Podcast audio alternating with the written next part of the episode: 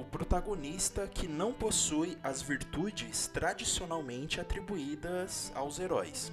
Os anti-heróis não são necessariamente maus, mas às vezes praticam atos moralmente questionáveis. Contudo, algumas vezes é difícil traçar a linha que separa o anti-herói do vilão. Bem-vindo ou bem-vinda ao podcast do Por Dentro da Tela. Eu me chamo Albert e no episódio de hoje vamos falar sobre algumas características de um personagem anti-herói. Importante dizer que este podcast tem o post fixado lá no site pordentrodatela.com.br. Lá no site, além dos links que você pode encontrar referentes a esse episódio, você também tem acesso ao os outros conteúdos do nosso site. Lá falamos de cinema, de séries, de animes. Também temos a nossa categoria exclusiva sobre os grandes diretores do cinema. Então, se você quer estudar sobre cinema ou então saber mais sobre cinema, lá no nosso site tem muito conteúdo para você.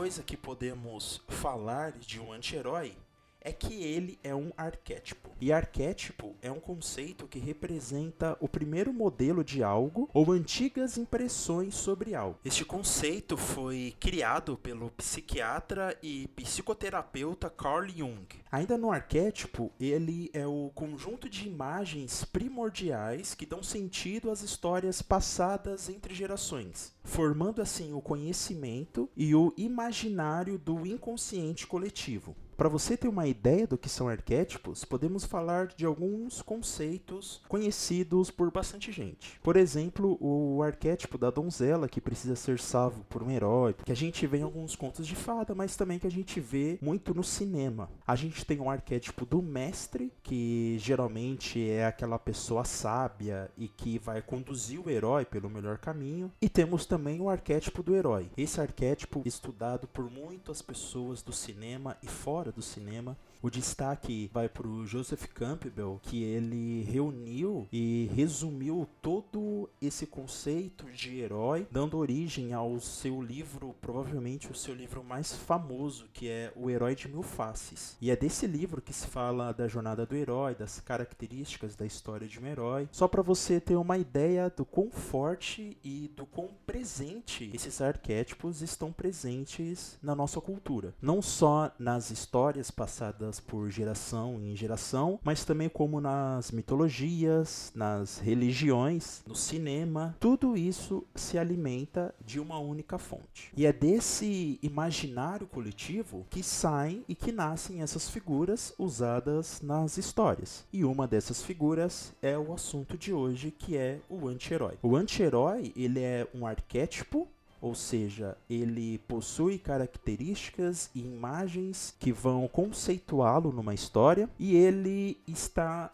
entre o herói e o vilão. No cinema, nas séries, nas histórias, enfim, nós temos vários exemplos de anti-herói. Mas para o episódio de hoje, eu vou trazer o Jack Sparrow da franquia Piratas do Caribe. Provavelmente Jack Sparrow deve ser o personagem mais querido dos fãs dessa franquia. Ele é o que mais chama atenção, ele é que dá um dinamismo nas histórias dos filmes, mas isso tem um porquê e são as suas características arquétipas. Ou seja, a maneira que o personagem foi construído e as suas características se galgaram nessas definições, nasce então um personagem essencial para a trama, principalmente para Piratas do Caribe. Eu assisti recentemente todos os filmes, terminei de assistir todos os filmes, e ele faz um papel fundamental nos primeiros filmes, principalmente nos primeiros filmes, porque se você perceber, é ele que cola toda a história. É ele que coloca o herói e a donzela em situações contraditórias. Ele que gira e que dá o motor para a história ir para frente. O Jack Sparrow, como anti-herói, ele é como se fosse uma cola que junta todas as partes dramáticas do filme. E eu destaco os três primeiros filmes da franquia porque nesses filmes todas essas características do Jack Sparrow funcionam muito bem para a história. Ele realmente faz esse contraponto e acaba juntando e dando uma unidade para a história. Isso não acontece no filme 4 e eles tentam voltar com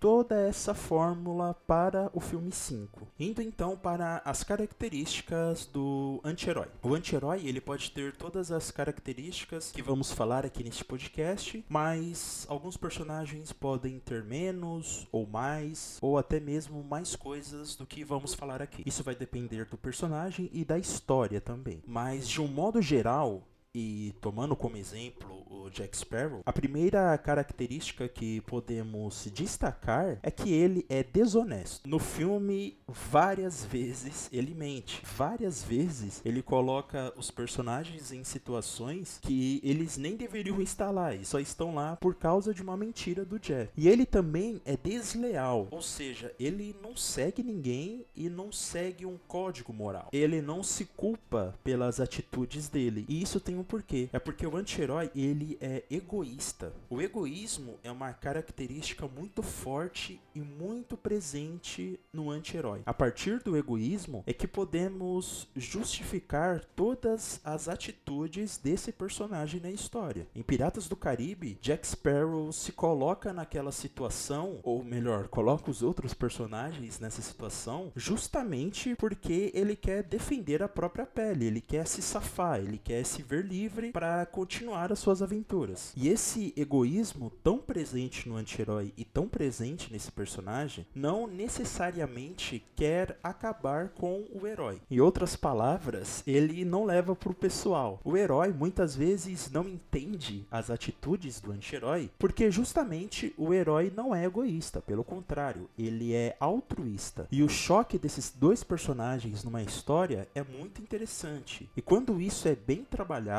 coloca um dinamismo na história e uma agilidade naquilo que se está passando em tela. Então o anti-herói ele pode se aliar com o herói ou até mesmo se aliar com o vilão, desde que essas alianças sejam boas para ele mesmo, sejam boas para salvar a sua própria vida. O anti-herói ele faz as coisas certas pelos motivos errados, justamente porque vai ser bom para ele. Tudo que ele faz e tudo o que ele busca é para que seja bom para ele ele. Ou então para satisfazer um capricho ou para se dar bem. E isso acontece em todos os filmes. Ou Jack Sparrow ele quer alguma coisa muito valiosa, ou estão cobrando alguma coisa dele, ou então querem vingança dele. E para isso ele pode até ajudar o herói, mas só porque por essa aliança ele vai conseguir se defender do vilão. Outras características do anti-herói e que causam bastante admiração pelo público é que ele é carismático e rebelde. Ele arranca risadas, ele é engenhoso em seus planos, ele não segue ordens de ninguém, ele quer ser independente e isso desperta o interesse no público. Além disso, como o anti-herói ele trafega entre o arquétipo heróico e o vilanesco, ele acaba se parecendo muito com a gente, com as pessoas normais. Não é sempre que exibimos características extremamente extremamente boas, mas também nós não exibimos características extremamente más, claro, com exceção de algumas pessoas. Mas aqui o anti-herói ele se aproxima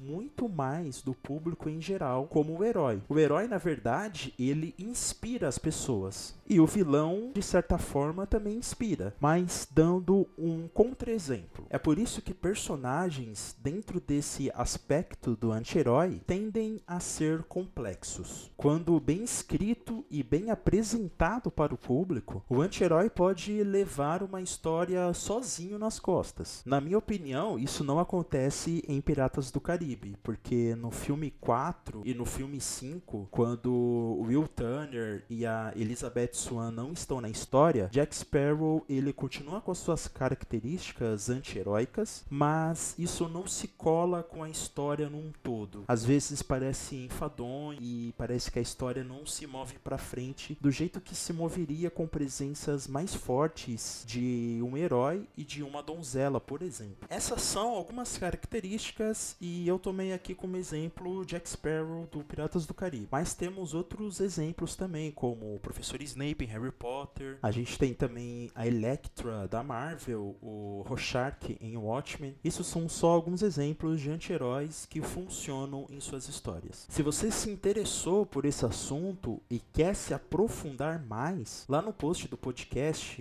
no nosso site, eu vou deixar o link para dois livros que podem te interessar. O primeiro é do Christopher Vlogger, que é A Jornada do Escritor, e o outro livro é o já citado aqui, O Herói de Mil Faces, de Joseph Campbell.